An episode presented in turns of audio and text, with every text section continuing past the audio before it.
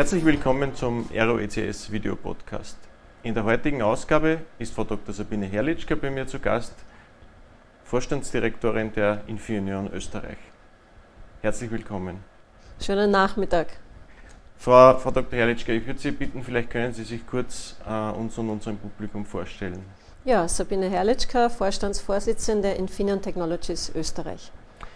Die Infineon ist vielen in der IT-Branche natürlich ein Begriff. Für alle, die die Infineon vielleicht nicht können, kennen, können Sie die Infineon vielleicht ein bisschen vorstellen und uns erklären, was macht denn die Infineon? Genau, ganz praktisch vorneweg.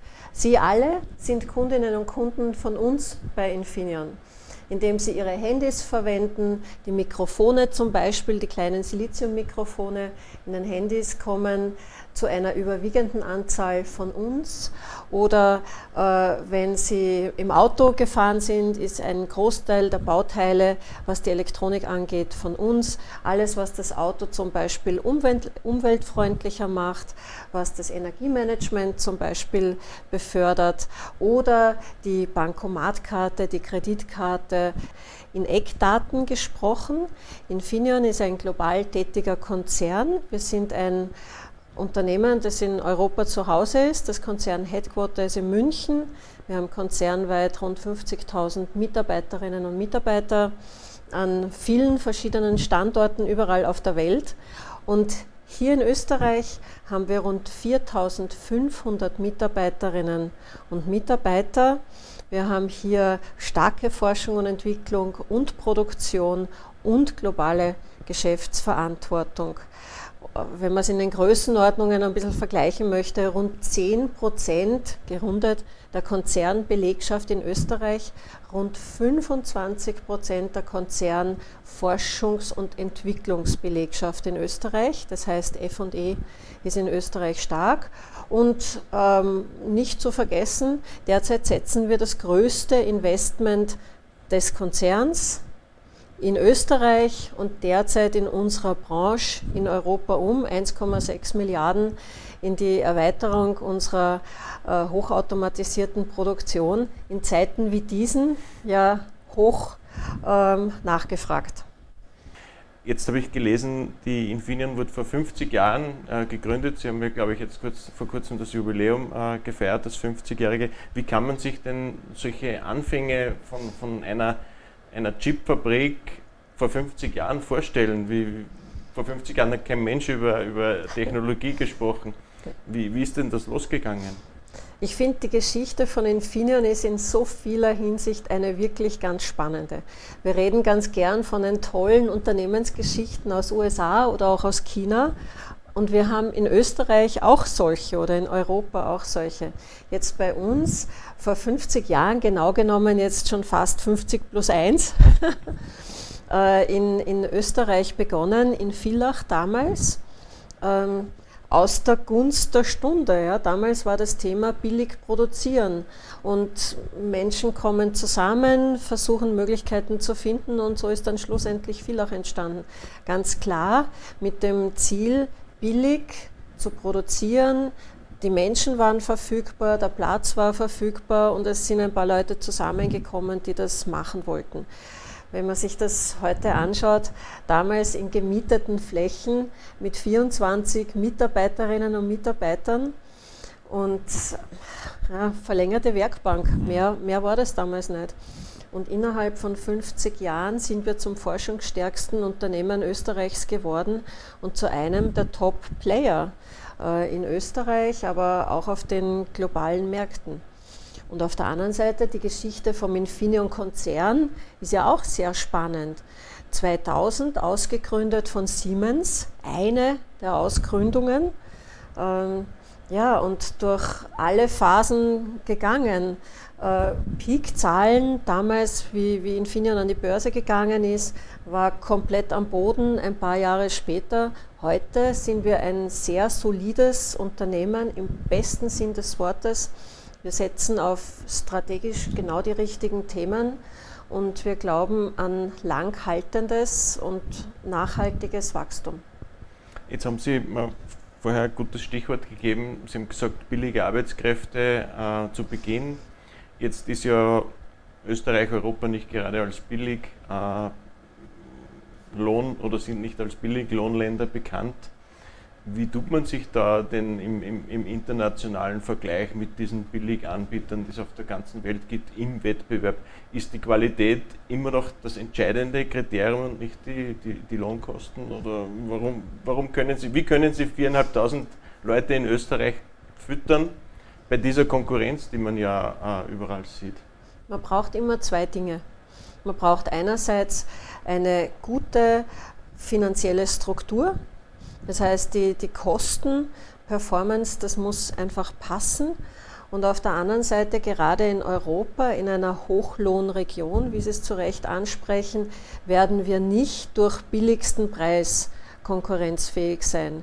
Und nicht umsonst ist ja ein, ein Gutteil auch der globalen Chipindustrie vor, vor Jahrzehnten schon nach Asien ausgewandert, in all den Bereichen, wo der Wettbewerb über den Preis stattfindet. Wir brauchen natürlich ein kompetitives Kostengerüst. Ähm, das schafft die Basis für Wettbewerbsfähigkeit, aber wir differenzieren uns über Innovation. Und in der Kombination ist das möglich. Das, sieht man ja an Ihrer, wie Sie gesagt haben, an der Forschungsquote oder an der Anzahl der Mitarbeiter, die in der Forschung äh, tätig sind. Ich habe jetzt gelesen, 2000 von 4.500 in Österreich sind in, in Forschung und Entwicklung ohne dem geht es wahrscheinlich gar nicht, oder? Ohne dem kann man die Innovationskraft wahrscheinlich gar nicht aufrechterhalten, oder? Wir treiben Innovation und wir werden von Innovation getrieben. Mhm. Ja? Und wenn man das Beispiel hernimmt, Siliziummikrofone, die wir eine Zeit lang in Österreich auch produziert haben. Wir haben sie zum Gutteil in Österreich auch entwickelt. Das Thema hat ursprünglich vor Jahren begonnen mit einer Dissertation. Hm. Und dann hat man viel investiert und hm. heute haben wir dem Marktführer signifikant Marktanteile abgenommen. Und äh, wir zählen die renommiertesten äh, Firmen zu unseren Kunden, weil wir einfach qualitativ die Nase sehr weit vorne haben. Die Kooperation mit Universitäten ist ja auch ein ganz wichtiger Teil Ihres Unternehmens, oder? Ich habe jetzt gelesen, Sie haben in Linz, wir sind ja aus Linz, äh, vor kurzem diesen Standort eröffnet oder die Erweiterung äh, eröffnet. Bei den hochkomplexen Fragestellungen, an denen wir arbeiten, kann man nicht mehr alle Expertise allein im Haus haben. Und deswegen sind intelligente Kooperationen höchst angesagt.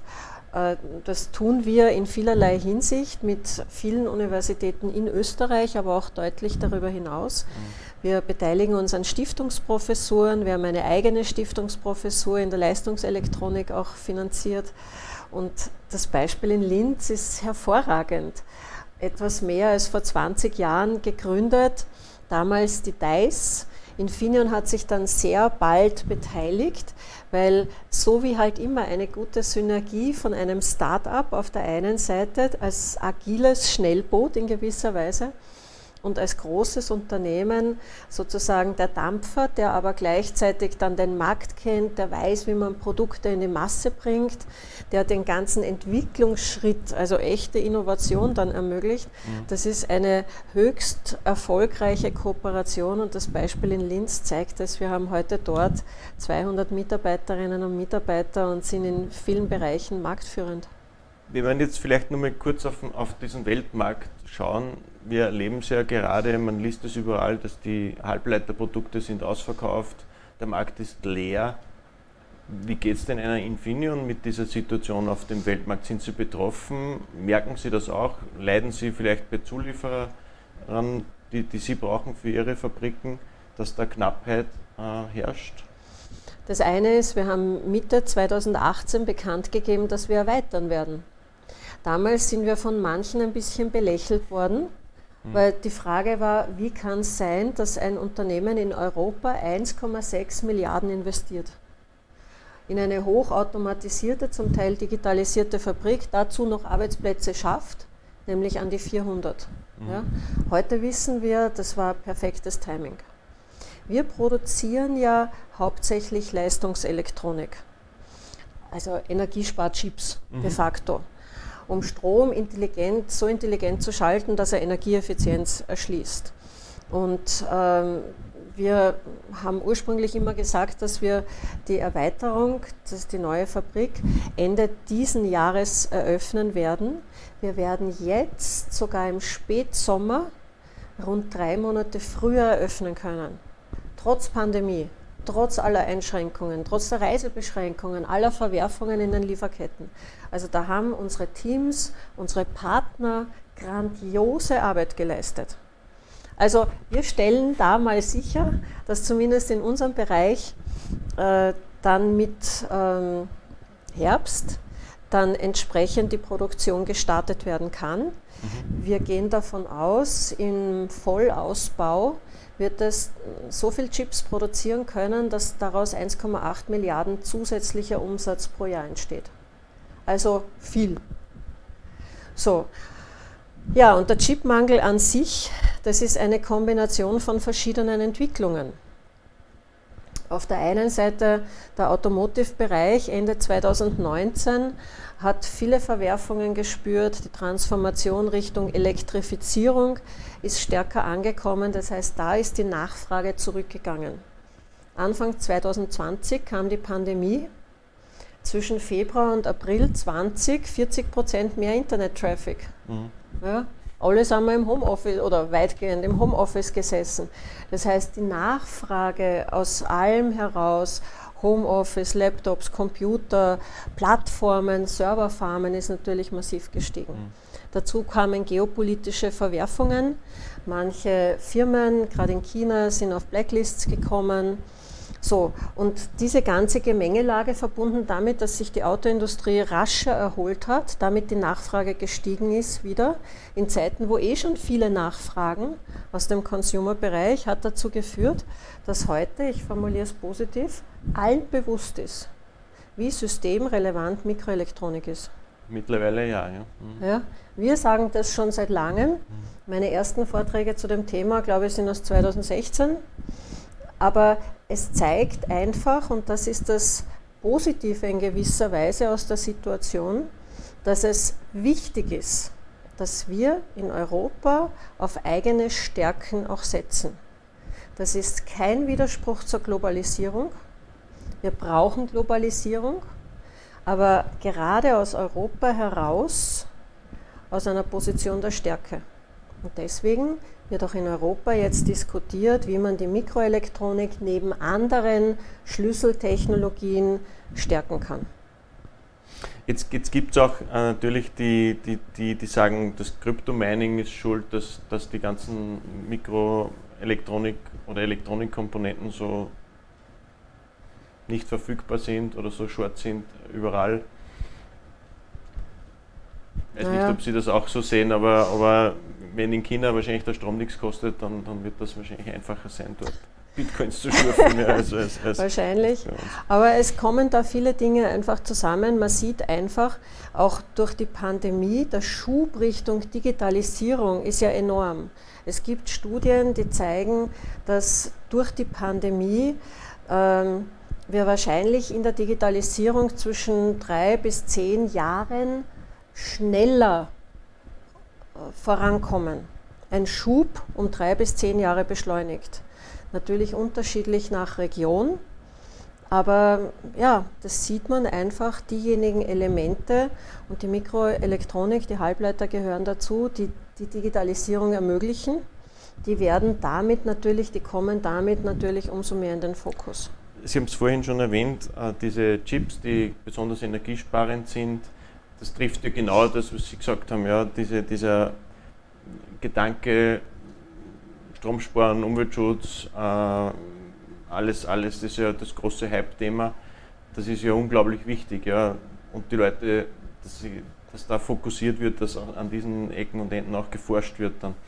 Und das bringt mich zurück zu, zu Ihrer 1,6 äh, Milliarden, haben Sie gesagt, Investition, was ja für Österreich eine unglaubliche Summe ist, wenn das ein Unternehmen investiert. Was mich persönlich interessieren würde, ist, wenn man so eine, so eine Fabrik plant, so eine Investition plant, vor allem in, in, in einem Marktbereich, der ja relativ kurz nur da ist, okay, 50 Jahre ist schon eine lange Zeit, aber im Vergleich zur Old Economy, wie, mit welcher Dauer rechnet man denn, dass die Fabrik laufen wird, bis dass man wieder modernisieren muss oder vielleicht dazu bauen muss? Wahrscheinlich ist es jetzt schon zu klein, das, was, was Sie geplant haben mit dem, was, Sie, was wir in den letzten beiden Jahren gesehen haben. Aber wie, wie, wie stellt man denn so eine Investitionsrechnung auf, die, die auch nachhaltig ist? Es fängt immer damit an, dass man sich als Unternehmen ständig hinterfragt, ob man auf den richtigen strategischen Zielen dran ist. Bei uns ist es Energieeffizienz, Mobilität, Sicherheit und alles, was mit Daten zu tun hat. Das war nicht immer so. Aus der Krise 2007, 2008, da hat man schon eine radikale Veränderung gemacht, hat sich auch Infineon von bestimmten Branchen getrennt hat nach substanzieller Analyse und dann immer wieder reflektieren und hinterfragen, sich auf diese vier Themenbereiche konzentriert. Und auch jetzt, wo wir pausenlos in der Pandemie sehr vieles hinterfragen, haben wir das auch gemacht mit diesen Zielen. Und äh, die Schlussfolgerung ist, diese vier Bereiche sind unsere strukturellen Wachstumstreiber. Energieeffizienz wird nicht vorbeigehen. Neue Mobilität, Nachhaltigkeit wird nicht vorbeigehen. Security in einer Datenwelt wird bestehen bleiben. Und alles, was mit Daten zu tun haben, hat, Connectivity, alles, ist auch. Also für uns sind das die strukturellen Wachstumstreiber, die auch gerade Richtung Greening, Tech for Green, Green Deal auf europäischer Ebene, aber in allen anderen Regionen genauso wesentlich sind. Und daran richten wir eine Investition aus. Und auch die, die wir derzeit in Villach tätigen. Und äh, eine Investition, 1,6 Milliarden, muss man zuerst einmal verdient haben, Schon, ja. bevor man sie investieren kann. Aber für uns ist die entscheidende Frage immer, erstens einmal, ist die Investition inhaltlich gut zu rechtfertigen anhand all der Daten, die man hat? Dann ist die Frage, wo tätigt man die Investition. Und dann gibt es das Thema des unternehmerischen Risikos. So, und das ist im Mitte 18 so ausgegangen, dass sich der Konzern dafür entschieden hat. Ja, und heute wissen wir, dass das sehr gut ist. Also der Standort ist nicht in Frage gestanden, oder? Das war klar, dass das dort. Nein, nein, nein, das ist natürlich, also so gehört es auch in einem Konzern. Mhm. Da hat man schon überlegt, äh, soll man das in Asien machen oder in mhm. Europa? Aus vielen Gründen. Äh, aber schon nach reiflicher Diskussion hat man dann entschieden, die Investition in Europa zu tätigen und auch in Österreich. Auch das ist nicht gegeben gewesen. Sie haben es, glaube ich, schon erwähnt, wenn man so eine, so so eine Chipfabrik sich anschaut, läuft ja sehr viel automatisiert. Äh, Sie haben gesagt, 400 Arbeitsplätze werden trotzdem geschaffen, aber wie kann man sich denn das vorstellen, das muss vollautomatisiert gehen, sonst kann man wahrscheinlich diesen, diesen, den Kostendruck gar nicht, gar nicht standhalten. Aber diese Automatisierung, diese Digitalisierung, die Sie selbst in, ihren, in Ihrem Werk haben, ist das nicht, sind Sie da nicht auch permanent irgendwelchen Hackerattacken, Angriffen ausgesetzt, gerade wenn man Hochtechnologie äh, produziert, dann gibt es ja wahrscheinlich ganz, ganz viele, die daran interessiert sind, auch die Technologie von Ihnen abzugreifen. Spüren Sie da einen verstärkten Druck von, von, von Angreiferseite? Man liest ja jeden Tag in der Zeitung, dass es Unternehmen auch erwischt. Wie, wie geht es Ihnen da dabei zum Thema IT-Sicherheit IT im eigenen Unternehmen? Das ist ganz hoch auf der Agenda. Das können Sie, davon können Sie ausgehen. Also es gibt ja etliche Studien, äh, äh, äh, die da immer wieder äh, veröffentlicht werden. Also die, die etwas zugespitzte Formulierung ist immer Unternehmen, die sagen, sie haben keine Angriffe, die wissen es nur noch nicht. Die ja? wissen es nicht, ja, ja. Ja, das, genau. So. Das ist mit Sicherheit. Aber, aber äh, für uns, wir sind uns des Themas extrem bewusst und auch deswegen, weil Security eines unserer, unserer, unserer Marktfelder ist. Also das hat höchste Priorität, ja. Also solche Themen wie Security Awareness der Mitarbeiter ja. ist wahrscheinlich bei Ihnen Standardprogramm, unbedingt, oder? Unbedingt. Das ist die Haupteinfallsquelle immer. Sie haben mal ein anderes Stichwort vielleicht auch noch gegeben. Das ist das Thema Europa, Schlüsseltechnologie, Mikroelektronik. Was kann denn Europa tun aus Ihrer Sicht, um da wirklich noch stärker als Europa aufzutreten in, in, in diesem Zusammenhang, in diesem Umfeld? Um vielleicht nicht so abhängig zu sein von, von äußeren Einflüssen. Jetzt bin kein Globalisierungsgegner, aber, aber wie Sie auch formuliert haben, man muss schon, äh, denke ich, sich Gedanken machen, warum hinkt Europa in manchen Bereichen hinten nach, oder? Von den 20 größten Halbleiterunternehmen sind noch drei aus Europa heraus gesteuert. Drei. Sagt ja alles, oder? Sagt alles. Mhm. Und fast wären es nur noch zwei, weil vor ein paar Jahren sollte ja NXP verkauft werden. Und das hat dann schlussendlich nicht stattgefunden, weil schlussendlich China nicht das Okay gegeben hat. Mhm. Aus Sicherheitsgründen. Auch das ist ja eine interessante Facette.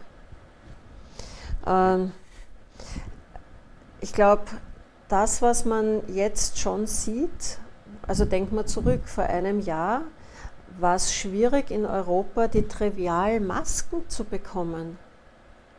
Also da haben wir nicht von Hochtechnologie gesprochen. Diese einfachen, nicht FFP2-Masken, ja, die Trivialmasken haben wir nicht gekriegt. Handschuhe. Ja. Es ist ja unglaublich. Wer hätte das vor ein paar Jahren gedacht? Und das ist natürlich bei einer hochglobalisierten Industrie, einer arbeitsteiligen, sehr arbeitsintensiven, aber auch sehr kapitalintensiven Industrie ist das natürlich noch mehr so. Da sind die Lieferketten natürlich globalisiert, weil das bringt erstens einmal die Optimierungen in der Lieferkette und zweitens die Preisvorteile für uns alle, für die Kundinnen und Kunden weltweit. So, und die Pandemie hat aber jetzt noch einmal deutlicher vor Augen geführt, dass es wichtig ist, in Schlüsselkompetenzen, in systemrelevanten Bereichen eigene starke Kompetenzen zu haben. Das heißt nicht, dass man in Europa die ganze Halbleiterproduktion mit der ganzen Lieferkette hier abbilden wird. Nein, aber in Schlüsselbereichen, dort wird es in Zukunft sicher wichtiger sein, wesentliche Kompetenzen zu haben. Und auch dann wird man mit anderen Regionen natürlich zusammenarbeiten. Aber sowas tut man dann erfolgreich aus der Position der Stärke heraus. Mhm. Aus Mitleid arbeitet keiner zusammen. So, und deswegen hat man auch in Europa Schritte gesetzt, um zum Beispiel Investitionen im Halbleiterbereich, bei Batterien, bei Wasserstoff zum Beispiel und bei etlichen anderen Themen in Europa zu forcieren. Es ist eine Mikroelektronik-Allianz am Weg, wo die Kräfte gebündelt werden. Es gibt ein Programm äh, Excel, ein europäisches Programm bestehend aus Industrie, Mitgliedsländern und Europäischer Kommission, die gemeinsam in den letzten Jahren 5 Milliarden auf den Tisch gelegt haben und hier gemeinsame Entwicklungsprojekte vorantreiben. Mhm. Also es passiert schon viel, aber es muss noch viel mehr passieren. Und die Pandemie hat dafür den Rückenwind gegeben. Mhm. Und wenn man sich China anschaut, China beeindruckt immer dadurch sehr, weil, jetzt rede ich nicht über Menschenrechte, aber China setzt in den, Zukunft, in den zukünftig wichtigen Bereichen auf die richtigen Schwerpunkte, vor allem auf die richtigen Technologien und setzen das ganz radikal um. Mikroelektronik gehört dazu, energieeffiziente Technologien, verschiedenste relevante Technologiebereiche. Aber China hat auch sowas wie ein China Social Credit System. Das heißt eigentlich ein Hochtechnologieprojekt beruhend auf künstlicher Intelligenz und Gesichtserkennung, verbunden mit Werten. Das heißt, was wir auch erkennen müssen in Europa, ist, dass Technologien heute nicht mehr neutral sind, sondern mit Werten verbunden sind. Und ich sage immer ganz gern, weil ich das zutiefst glaube, die Welt braucht mehr Europa. Die Welt braucht mehr das, wofür wir stehen. Für offene Gesellschaften, für Demokratie, für Meinungsfreiheit. Aber das wird heute stark über Technologien erreicht. Also Sie sehen, dass die europäische Industrie beginnt zusammenzuarbeiten mit einem Ziel, die europäische Industrie als, als Summe zu stärken? Die europäische Industrie arbeitet in etlichen Bereichen schon zusammen und wir müssen noch mehr zusammenarbeiten, alle Mitgliedsländer, um noch mehr kritische Masse zu generieren. Jetzt hätte ich noch einen abschließenden Punkt, der, der, der uns sehr beschäftigt in unserer Branche. Und da würde mich Ihre Meinung Ihre Sicht der Dinge auch ganz besonders interessieren. Das ist das Thema Fachkräftemangel. Das ist ja, ich glaube, jede und jeder, der bei mir da gesessen ist am Tisch, der irgendwie ein Unternehmen führt, hat das gleiche Thema. Ich finde keine Leute, ich finde keine Fachkräfte, ich finde keine gut ausgebildeten äh, Jugendlichen, die, die irgendwie ins, ins Leben gehen. Äh, es gibt ganz, ganz wenige junge Frauen, die in den Technologiesektor äh, drängen. Das ist Seitenthema, kommt noch dazu.